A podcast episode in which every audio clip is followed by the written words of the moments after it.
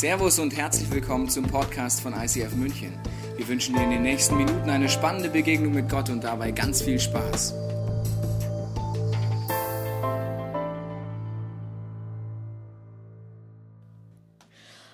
Ja, Entscheidungen treffen. Manchmal gar nicht so einfach. Und deswegen haben wir uns in dieser Serie einen Filter für deine Entscheidungen überlegt, durch den du deine Entscheidungen quasi durchjagen kannst und der dir helfen soll, qualitativ hochwertige Entscheidungen zu treffen. Und ich habe dir den nochmal mitgebracht.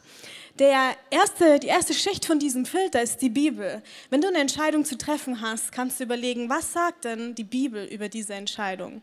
Dann kannst du als nächstes Ratgeber mit einbeziehen, die du in deinem Leben hast.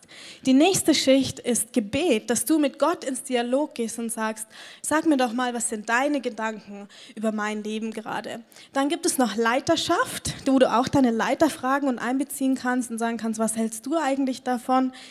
Kasson dahinter, äh, das ist ein hebräisches Wort, das wird im Deutschen oft mit Berufung übersetzt. Und es verbirgt sich einfach die Frage dahinter, ist es der Ort, wo Gott mich in der nächsten Phase meines Lebens haben will? Und als letztes gibt es den inneren oder auch den übernatürlichen Frieden, den Gott dir schenken kann, wenn du eine Entscheidung triffst. Und wir haben gemerkt, dass quer durch all diese Tools, wenn du sie benutzt, sich noch ein weiteres Phänomen durchzieht. Und zwar haben wir das mal genannt Herz über Kopf. Das kennst du bestimmt auch, dass du bei Entscheidungen, dass es gefühlt manchmal so ist, dass dein Kopf und dein Herz sich nicht einig sind. Das kann zum Beispiel sein, dass dein Kopf sagt, mach das auf alle Fälle und dein Herz sagt, bloß nicht, ich habe Angst davor. Oder andersrum.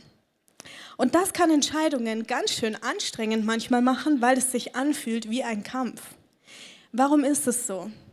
Ich glaube, weil wir beides sind, emotionale Wesen und rationale Wesen. Emotionale Wesen, das heißt, wir haben ein reiches Gefühlsleben und es ist auch gut so und es ist gut darauf zu hören.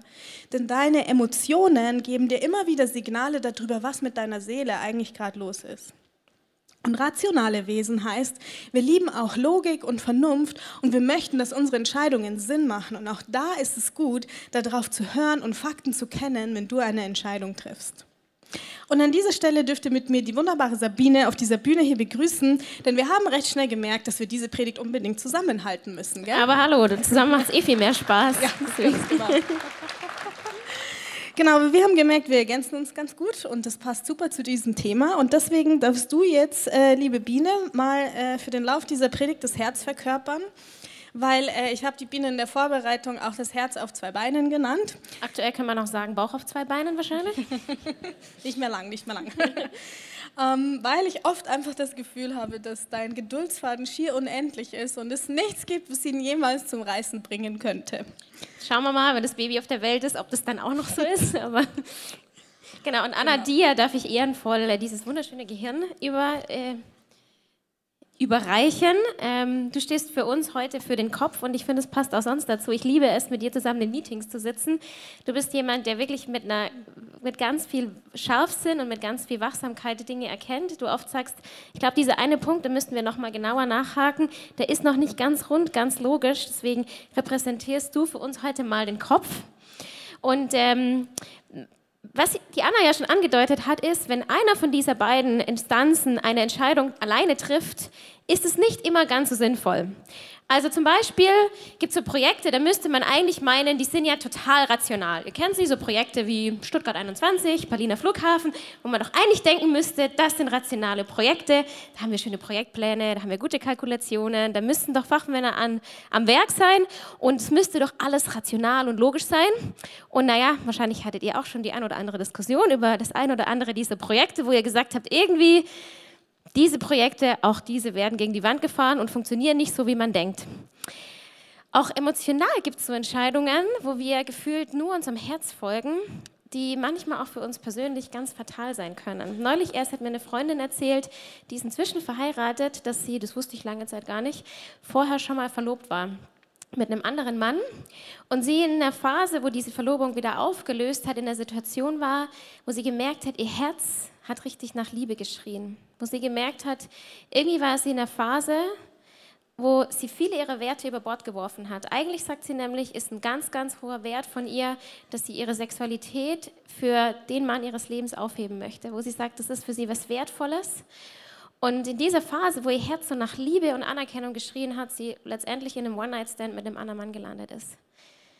Und sie im Nachhinein sagt, sie hat für sich eine echt bescheuerte Entscheidung getroffen, weil sie einfach ihrem Herz gefolgt hat, das nach Liebe geschrien hat, nach Anerkennung und sie im Nachhinein sagt, sie hätte sich gewünscht, in dieser Situation ihren Kopf mehr genutzt zu haben.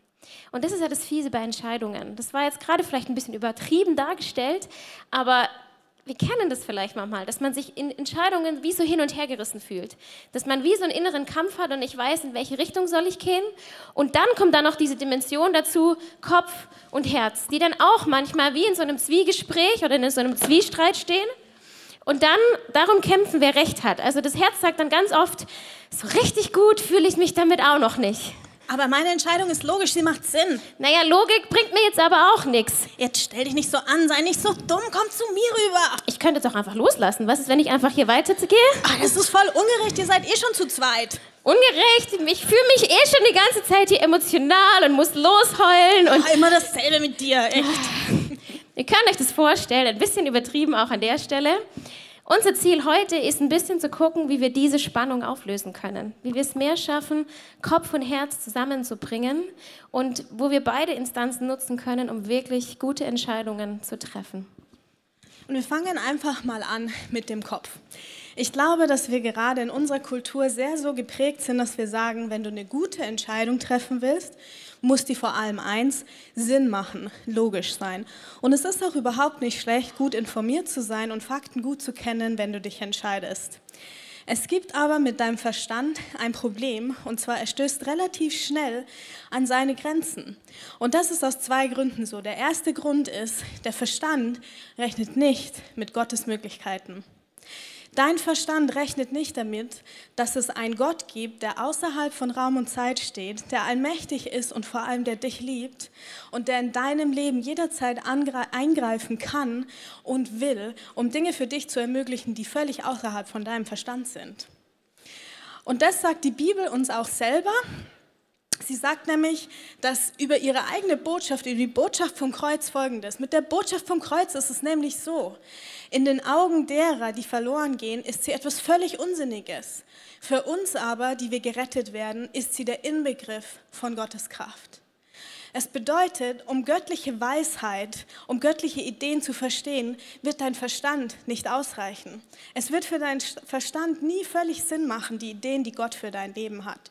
Dafür brauchst du den Heiligen Geist, um das zu verstehen. Und dann kannst du Entscheidungen treffen, die wirklich von göttlicher Qualität sind. Mich zum Beispiel hat Gott mal vor folgende Challenge gestellt. Er hat mich eines Tages mal gefragt, Anna, vertraust du mir eigentlich? Ah, ich weiß nicht, wer von euch die Frage von Gott schon mal gekriegt hat, die ist immer spannend. Ich dann natürlich so, ja Gott, natürlich vertraue ich dir. Darauf er so, dann möchte ich, dass du alles, was sich auf deinen Konten befindet, alles in die Kirche spendest was? mein Hirn sofort, nein, das macht überhaupt keinen Sinn, tu es nicht. Und du wirst auch in unseren eigenen Predigten über Finanzen hören, dass es gut und sinnvoll und richtig ist, Rücklagen zu haben. Das heißt, es war eine Entscheidung, die überhaupt keinen Sinn gemacht hat. Ich habe das dann trotzdem gemacht und dadurch habe ich zwei der wertvollsten Lektionen für mein Leben ge gelernt. Erstens, Gott ist mein Versorger. Und zweitens, ich herrsche über meine Finanzen und nicht meine Finanzen über mich. Diese zwei Sachen hätte ich nicht gelernt, wenn ich mich nicht getraut hätte, entgegen meinem Gehirn zu entscheiden und Gott zu vertrauen.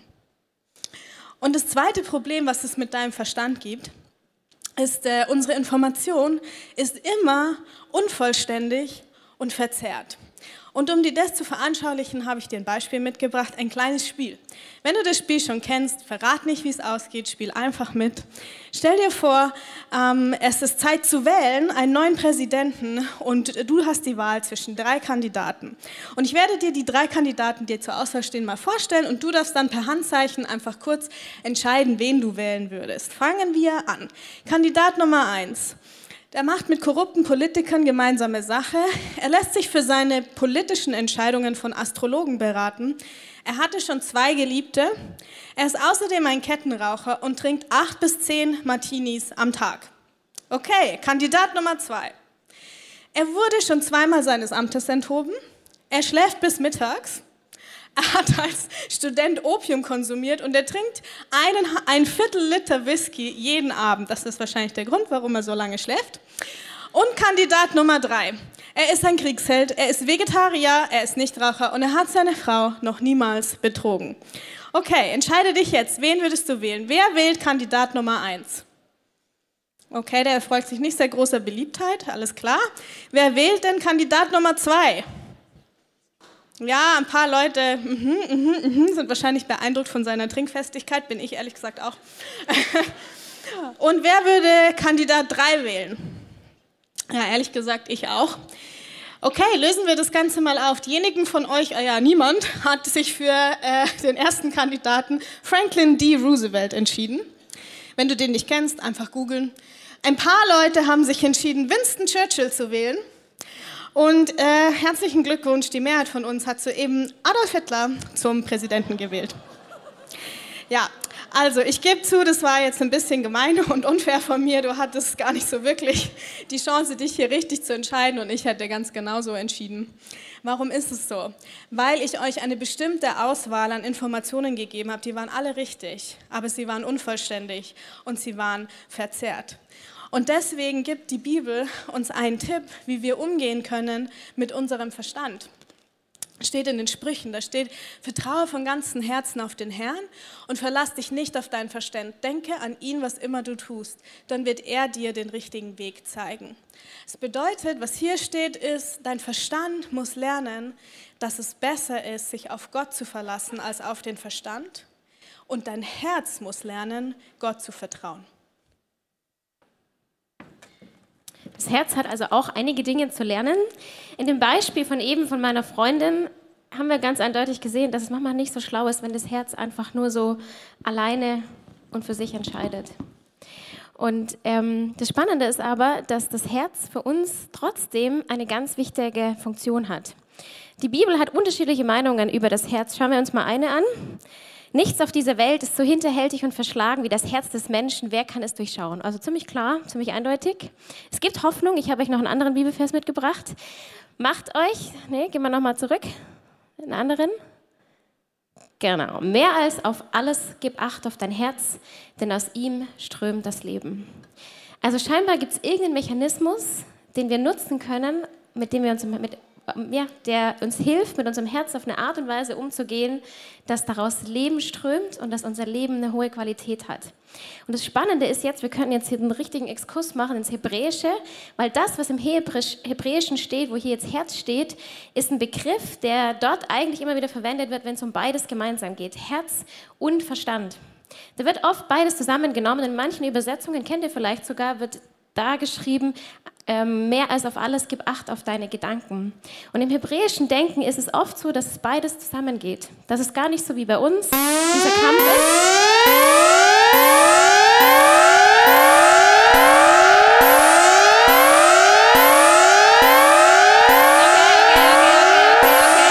den Alarm wieder ausmachen.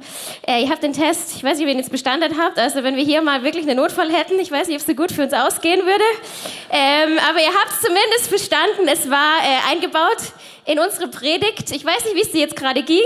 Ob du äh, kurz mal dein Herz bis, trotzdem ein bisschen höher geschlagen äh, hat. Ob du zumindest ein bisschen kurz erschrocken bist. Ich hoffe, alle sind jetzt zumindest mal wach. Also das haben wir erreicht. In dem zweiten Schritt ich habe es in euren Gesichtern gesehen, habt ihr aber so ein bisschen geguckt, was machen wir denn auf der Bühne?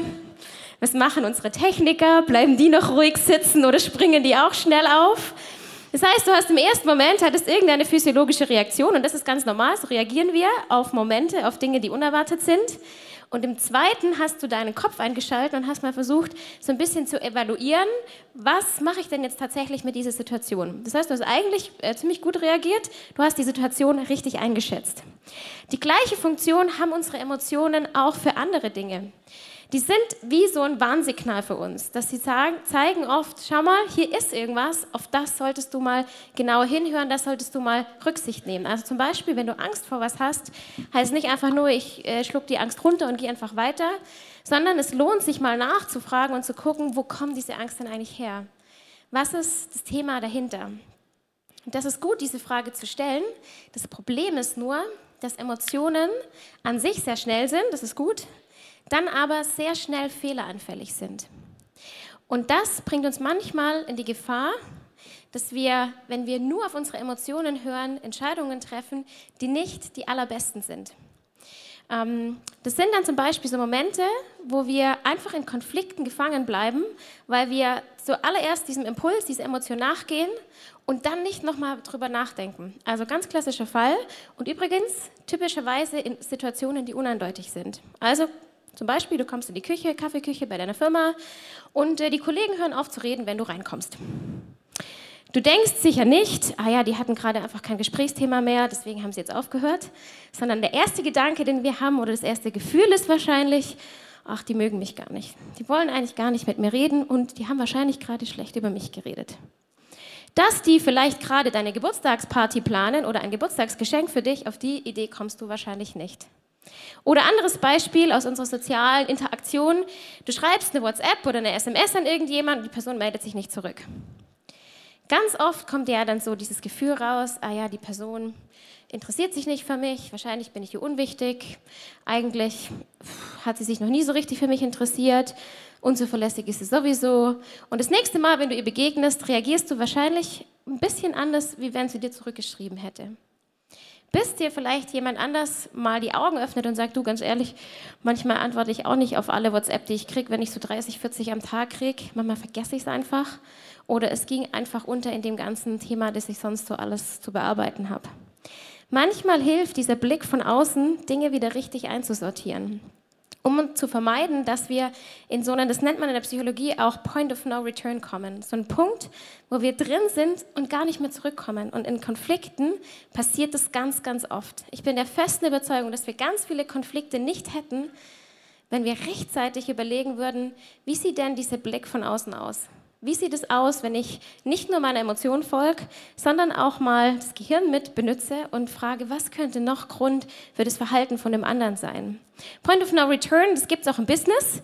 Zum Beispiel, wenn Leute, Investoren in ein Projekt investieren und so viel investieren und investieren und investieren, dass sie irgendwann bankrott gehen.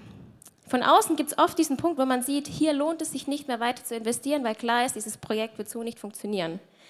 Weil aber so viel vorher investiert wurde, investieren die einfach weiter, weil sie es gar nicht mehr sehen und wie blind sind. Und so gibt es viele, viele Beispiele in unserem Leben, wo wir einfach unseren Verstand, diesen Blick von außen nicht nutzen. Die Anna hat vorhin diesen Filter genannt, Leiterschaft, dass wir Leute nehmen, mit reinnehmen, die uns helfen, diesen Blick von außen zu bekommen. Und da habe ich an, der Stelle einfach für dich, auch wenn du als Leiter unterwegs bist, ein kleines Leadership Nugget.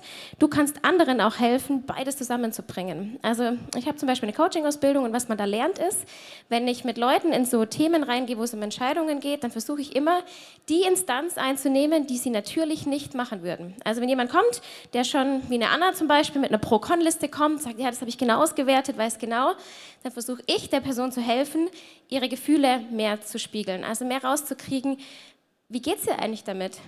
Wo sind die Emotionen? Und andersrum, wenn jemand kommt, der mit sehr viel Emotion reingeht, der sagt, oh ja, ich weiß genau, wie ich mich dabei fühle, wie ich mich spüre, was da los ist, dann sage ich immer, und wie sieht es denn mit den klaren Argumenten aus? Das kannst du machen, wenn du mit anderen unterwegs bist, ihnen hilfst, Entscheidungen zu treffen oder auch mit dir selber mal zu überlegen, wo kannst du ein bisschen Selbstcoaching an der Stelle auch machen. Also ein wichtiger Filter Leadership und das Kernprinzip dahinter ist oft, dir ein bisschen Zeit zu lassen. Zeit zu nehmen, nicht sofort zu entscheiden, sondern den beiden Instanzen Zeit zu geben, zusammenzukommen. Das sagen inzwischen auch Neurowissenschaftler, die zum Beispiel auch herausgefunden haben, dass es eigentlich gar keine Trennung zwischen diesen beiden Instanzen gibt, sondern auch in unserem Gehirn beides verankert ist. Und das Beste ist, wenn die beiden zusammen fungieren. Die sagen dann zum Beispiel so Tipps, wenn du gute Entscheidungen treffen willst, mach dir viele Gedanken darüber, sammle viele Informationen und dann nimm diese Liste, leg die in die oberste Schublade von deinem Schreibtisch und warte einfach mal drei bis vier Tage, weil dein Unterbewusstsein oft Dinge anders verknüpfen kann, wie du das selber nur rein vom Kopf machen kannst und trifft dann die Entscheidung, um gute Entscheidungen zu treffen. Ich glaube, wie gesagt, ein Kernprinzip dahinter ist, dem Ganzen Zeit zu geben und nicht sofort aus dem ersten Impuls raus zu entscheiden. Und auch die Bibel gibt uns da einen guten Tipp, wie wir das machen können. Macht euch um nichts Sorgen. Wendet euch vielmehr in jeder Lage mit Bitten und Flehen und voll Dankbarkeit an Gott und bringt eure Anliegen vor ihn. Dann wird der Frieden Gottes, der weit über alles Verstehen hinausreicht, über euren Gedanken wachen und euch in eurem Innersten bewahren, euch, die mit Jesus Christus verbunden seid. Gebet ist ein Filter, der meiner Meinung nach uns hilft, beide Instanzen zusammenzubringen. Wo Gott uns hilft, unsere Gedanken zu sortieren, wo Gott uns hilft, unsere Emotionen zu sortieren und uns hilft, mit beiden Instanzen in eine Richtung zu gehen. Und das Coole ist, dass Gott sagt, das Versprechen, das dahinter liegt, wenn wir nochmal auf den Bibelvers gehen, ist, dann wird Frieden einkehren. Und das ist ja das, was wir uns oft wünschen in diesen Entscheidungen. Nicht diese Zerrissenheit, sondern den Frieden darin zu haben. Und Anna, du hattest in letzter Zeit ja auch so eine Entscheidung, die du getroffen hast ähm, nachdem ich mich wahrscheinlich in nächster Zeit mehr mit Windeln und äh, Babynahrung beschäftigen werde, haben wir uns auch sehr gut überlegt, wen würden wir denn gerne im Leitungsteam mithaben.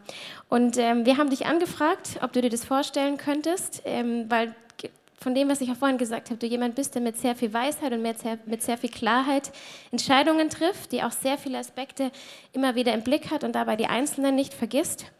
Und deswegen haben wir dich angefragt und ich freue mich, dass du zugesagt hast. Aber ich weiß, es war ein Entscheidungsprozess für dich und für deinen Mann, weil das eine Entscheidung ist, die trifft man auch nicht so alleine.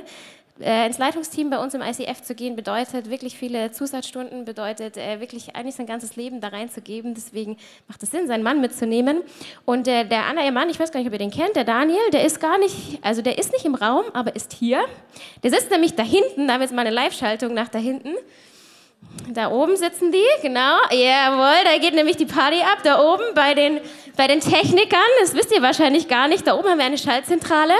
Und äh, da seht ihr die schönen Computer und so weiter, die gucken, dass das Bild alles richtig ist, dass die Slides zur richtigen Zeit kommen, dass die Sirene zur richtigen Zeit kommt. Also vielen, vielen Dank an euch. Es ist krass, wie viel ihr Gas gebt, wo ihr den ganzen Sonntag da oben verbringt, äh, um uns diese Celebration zu ermöglichen. Also vielen Dank an euch und ich finde, das ist mal ein Riesenapplaus wert.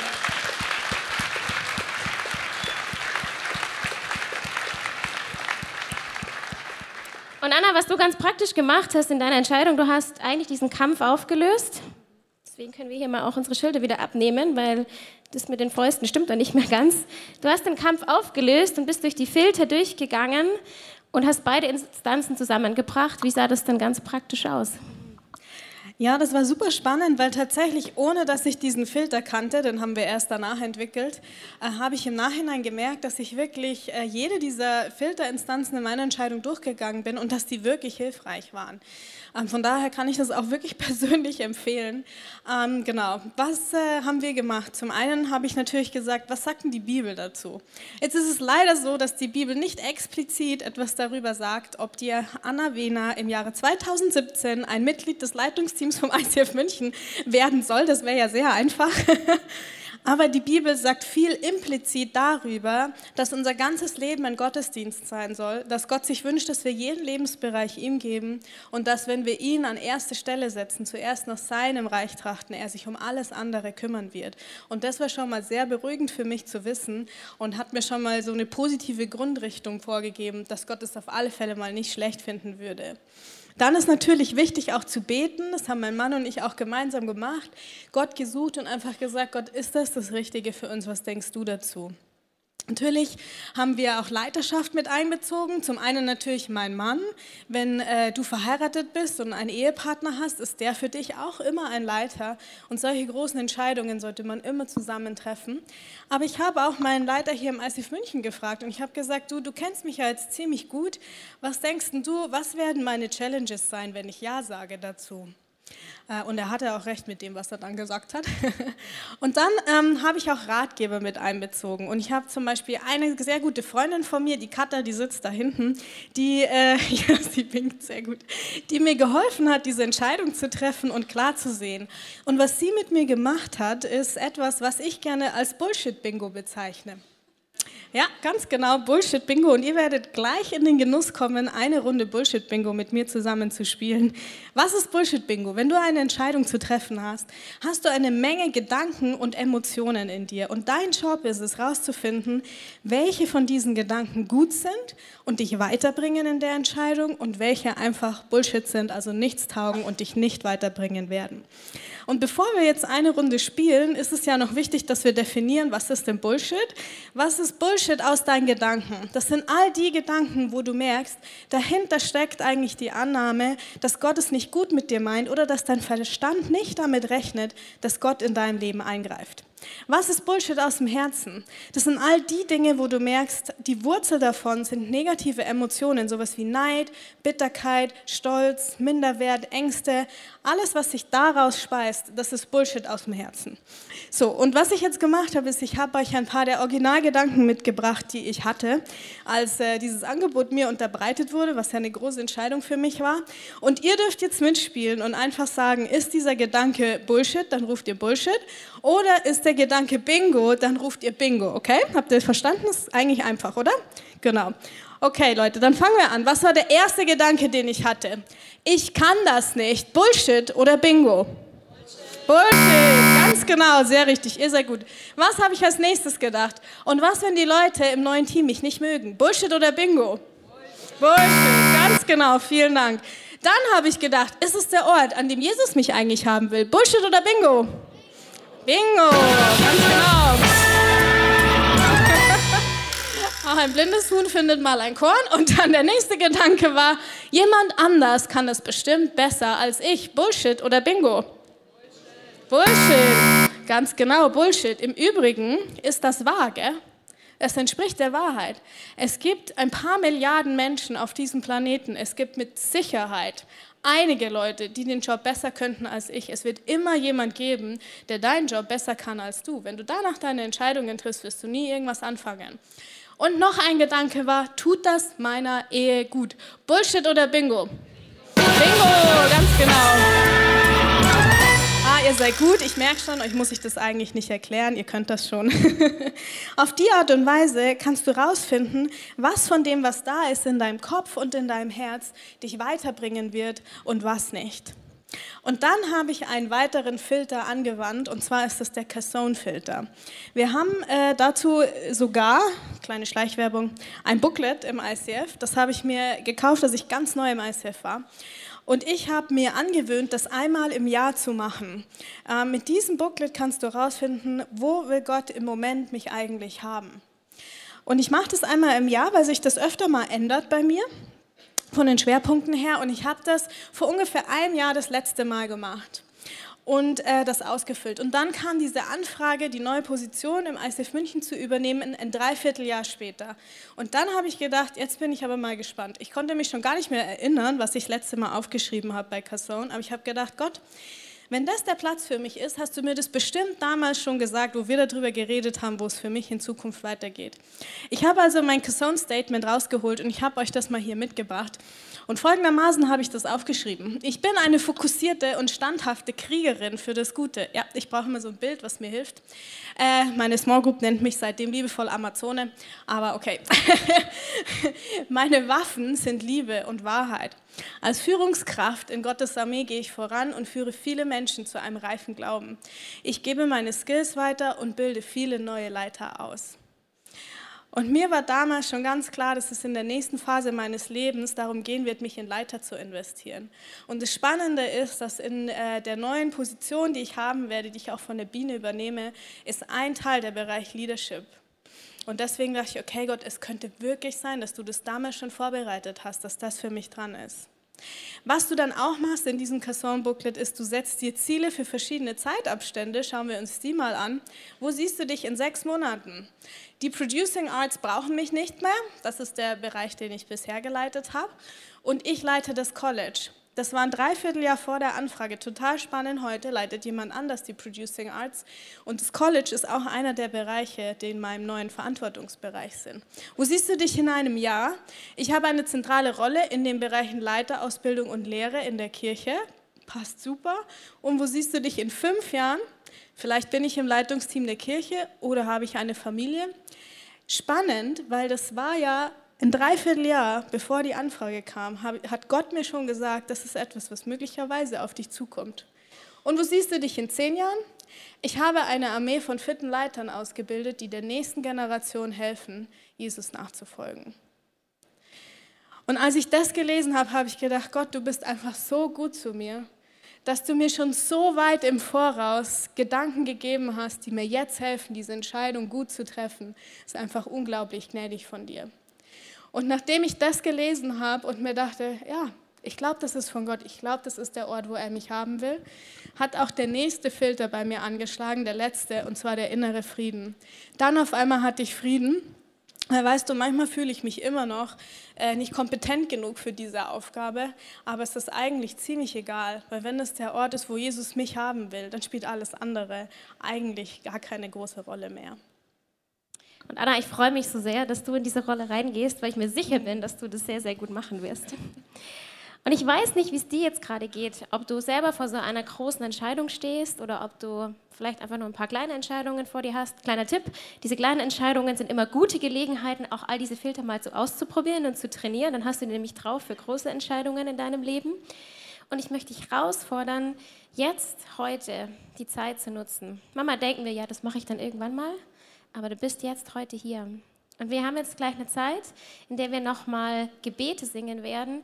Und ich möchte dich herausfordern, das, was du jetzt heute gehört hast, für dich zu nutzen. Ähm, vielleicht geht es dir gerade so, dass du merkst, irgendwie habe ich vor einer bestimmten Sache Angst. So wie die Anna in ihrem Bullshit-Bingo, wo sie gesagt hat, eigentlich sind diese Argumente, die ich habe, nur aus Angst raus. Dann kann es dir helfen, dich daran zu erinnern, was Gott Gutes bisher in deinem Leben gemacht hat, wo er hinter dir gestanden. Vielleicht sagst du aber auch irgendwie, ich weiß, es geht in eine Richtung, aber es hört sich für mich so unlogisch an. Dass du vielleicht denkst, irgendwie der reine Verstand, vielleicht wie mit dem Beispiel von der Anna mit den Finanzen, das würde ich gar nicht machen. Aber du merkst in deinem Herzen, eigentlich ist dieser Schritt dran.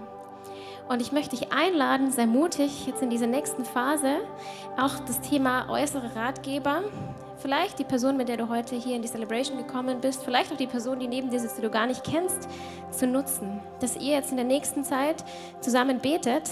Und ich merke oft in so einem Gebet, spielt Gott mit uns Bullshit-Bingo. Dass er Gedanken und Gefühle sortiert und Klarheit reinspricht. Und ich lade dich ein, dass du diese Zeit nutzt, wirklich dankbar zu werden für das, was Gott Gutes in deinem Leben bisher gemacht hat und gleichzeitig dich auf diese Zusagen zu stellen, die Gott gemacht hat. Und ich hatte gerade noch einen Gedanken, bevor wir beten. Ich glaube, dass eine oder vielleicht mehrere Personen heute Abend hier sind und du hast eine Entscheidung getroffen, die du bitter bereust. Eine Entscheidung, von der du weißt, dass sie nicht in Gottes Willen war. Von der du sagst, wenn ich das vorher gewusst hätte, welche Konsequenzen das hat, da hätte ich mich nicht so entschieden. Und dir möchte ich heute eine Sache sagen. Das Beispiel, was die Biene vorher erzählt hat von der Frau, die schon mal verlobt war mit dem One-Night-Stand, das bin ich. Und ich sage dir das deswegen, weil ich dir sagen will, es gibt keine Verdammnis in Gott. Gott klagt dich nicht an. Und ich spreche dir einen Bibelvers zu, wo es heißt, hierin bringen wir unsere Seele vor Gott zur Ruhe. Dass wenn unser Herz uns anklagt, Gott größer ist als unser Herz und alles kennt. Und wenn du das heute bist, ich bitte dich, dass du ins Gebetsteam gehst und dir die Vergebung von Jesus abholst. Und Jesus, ich danke dir, dass du jetzt mit uns in diese Zeit gehst. Ich danke dir, dass du unser Leben am allerbesten kennst. Ich danke dir, das sagen wir Christen so schön immer, dass du einen schönen Plan für uns hast. Aber das ist die Wahrheit, dass du den allerbesten Plan für uns hast. Und wenn wir mit dir gemeinsam auf unsere Entscheidungen schauen, du uns zusicherst, dass dann dieser Frieden einkehren wird. Darum bete ich, Jesus, dass du jetzt diese nächste Zeit nutzt. Und ich bete um dieses Wunder, dass über den Themen, die uns gerade auf dem Herzen liegt, dein innerer Friede einkehrt. Und das so, wie es in einer Liedstrophe heißt, dass ich deine Wege nicht verstehe, aber mein Herz kann dich sehen. Dass das jetzt möglich wird, Jesus, dass wir dich sehen.